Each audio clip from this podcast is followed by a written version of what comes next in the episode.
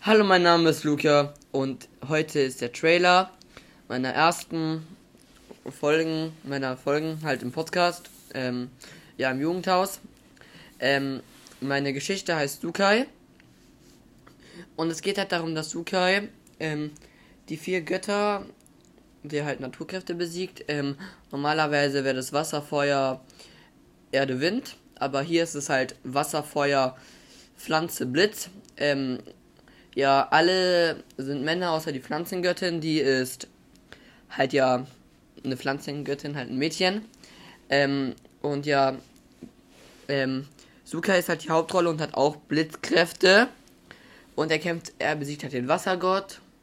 Und er kämpft halt gegen den Wassergott und gegen den Feuergott und gegen die Pflanzengöttin und gegen den Blitzgott. Aber der Blitzgott ist halt der Vater von Sukai. Und für Sukai ist es halt schwer, ihn anzugreifen.